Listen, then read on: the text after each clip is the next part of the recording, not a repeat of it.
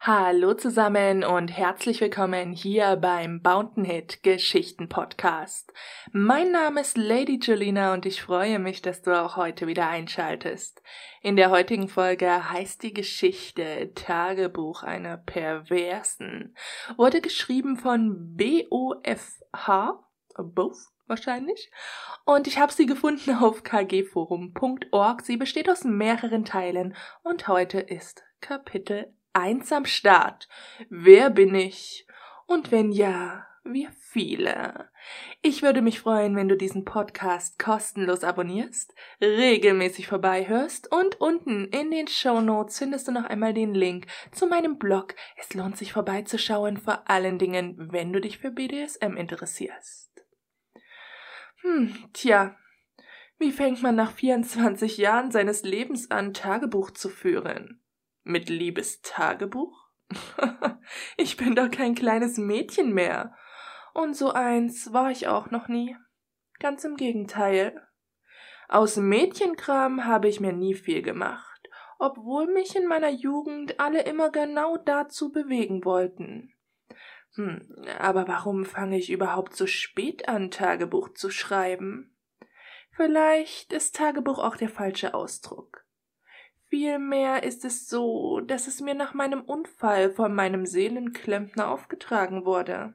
Hm, er will verstehen, ob es ein Unfall oder Absicht war. Ich sage ein Unfall. Verdammt, als wenn ich das so gewollt hätte. Also von vorne. Ich muss meine Gedanken ordnen. Mein Name ist Anna Christ. Ich bin 24 Jahre alt und studiere Maschinenbau an einer renommierten Universität im Westen Deutschlands. Ja, richtig gehört. Eine Frau studiert Maschinenbau.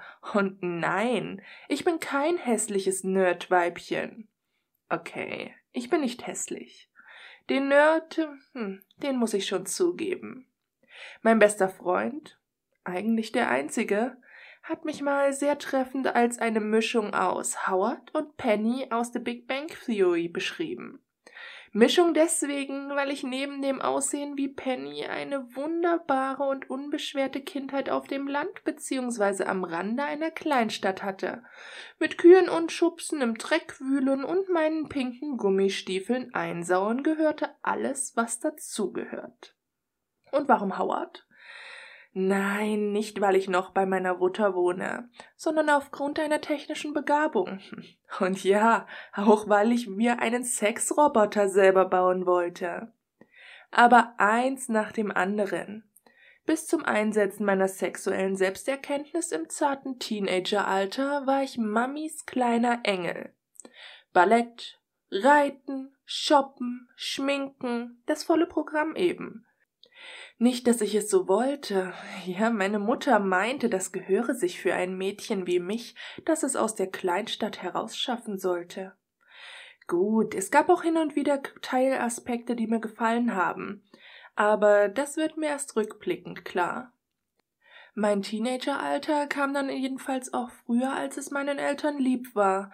Ah, das Interesse am anderen Geschlecht, und ich sammelte erst sehr enttäuschende Erfahrungen. Auch im Alter der sexuellen Selbstbestimmung wurde dies nicht besser. Gelegenheiten zum Ausprobieren hatte ich reichlich. Schließlich wurde mir immer wieder gesagt, ich sei ja eine der hübschesten auf der Schule, auch wenn ich das nicht so recht glauben wollte. Doch es schaffte bis zu meiner Volljährigkeit kein Penisträger, mich so zu verwöhnen, wie ich es alleine hätte schaffen konnte. Gut, ganz alleine war ich dabei nicht. Sehr, sehr früh lernte ich Hilfsmittel zu benutzen und meine schon immer dagewesenen Techniken, Affinitäten half mir schon wirklich, das besser zu machen, als jeder Junge es inzwischen hätte machen können, beziehungsweise jeder junge Mann es geschafft hätte. Aber warum erzähle ich das eigentlich alles? Hm, ganz einfach.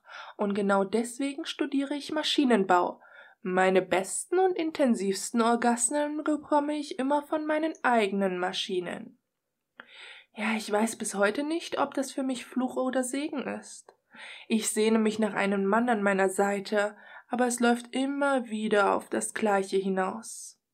Sexuell befriedigen sie mich nicht, hm, und auf Maschinen sind sie eifersüchtig.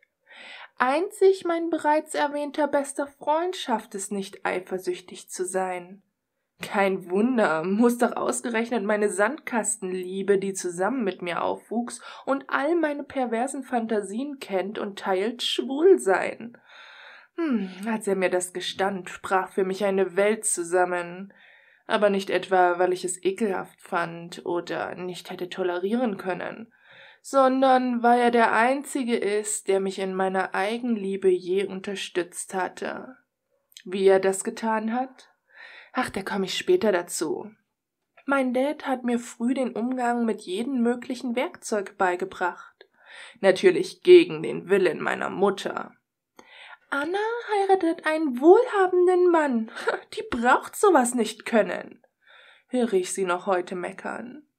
Aber ich hatte Spaß daran und bin immer mehr als dankbar für das Gelernte. Den Rest hat er mir dann das Internet beigebracht. Und so wurde über die Jahre aus meiner ersten selbstgebauten Fickmaschine mit Scheibenwischermotor im zarten Alter von 16 Jahren komplexe, sensorgesteuerte Apparaturen zum Geilheitsmanagement, wie ich sie gerne nenne. Was meine ich damit genau? Hm. Nun, es ist für eine Frau mit attraktivem Äußeren, aber dem Ruf der Dorfmatratze, hm, den ich wirklich glaube ich zurecht hatte, nicht einfach zu vertrauen. Ich will mich unterwerfen und ausgeliefert sein. Hm, das liebe ich so an meinen Maschinen.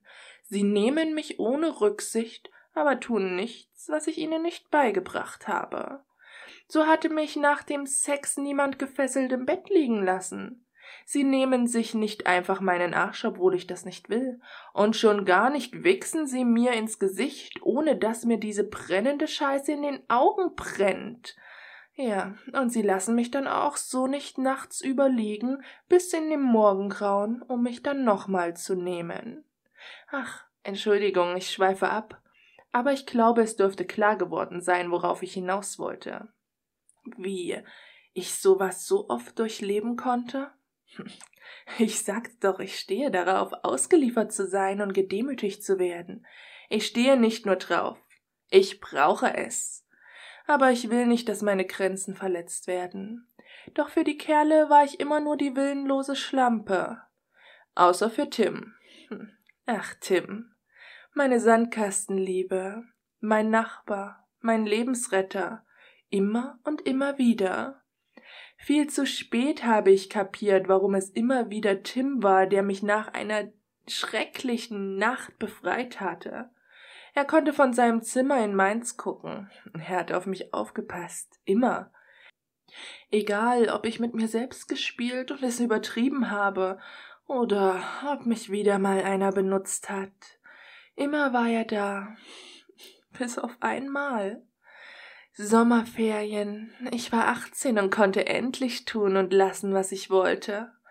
Den Führerschein in der Tasche und mein erstes Auto am Start kannte ich mich inzwischen im Baumarkt jeder. Den Großteil der Sommerferien verbrachte ich in unseren Schuppen, der Daddy sei Dank eine voll eingerichtete Werkstatt war. Ich flexte, schweißte, lötete und programmierte nach Herzenslust. Und immer, wenn ich an das erste Mal dachte, wenn ich es ausprobierte, hm, dann war ich schon ganz nass im Schritt. Meist arbeitete ich mit einem Dildohöschen unter meinem geliebten Jeans-Overall.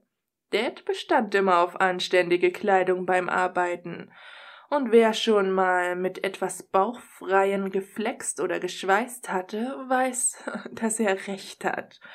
Ja, ich musste oder durfte es auf die harte Tour lernen. Dann überraschte er mich mit einem knallengen Jeans-Overall mit langen Armen, zum Arbeiten eigentlich tierisch unbequem. Aber ich liebe alles, was eng ist. Der Druck auf meinem Körper macht, dass ich mich geborgen und sicher fühle und schnell fand ich raus, dass gleichzeitiger Gedenkrug von innen mich regelrecht selig machte. Warum er mir einen Jeans-Overall schenkte und keinen Blaumann? Das hatte er oft genug versucht. Die lapprigen Dinger flogen immer sofort in die Ecke. Er verstand mich, wusste viel mehr über mich, als mir damals klar war. Selbst über meine Arbeitsstiefel wunderte er sich schon lange nicht mehr. Warum auch? Besaß ich doch zu diesem Zeitpunkt schon kein einziges Paar mehr flacher Schuhe. Den Spitzentanz hatte ich mit zwölf schon drauf. Ab da hat meine Mutter mich immer wieder Schuhe mit hohen Absätzen tragen lassen.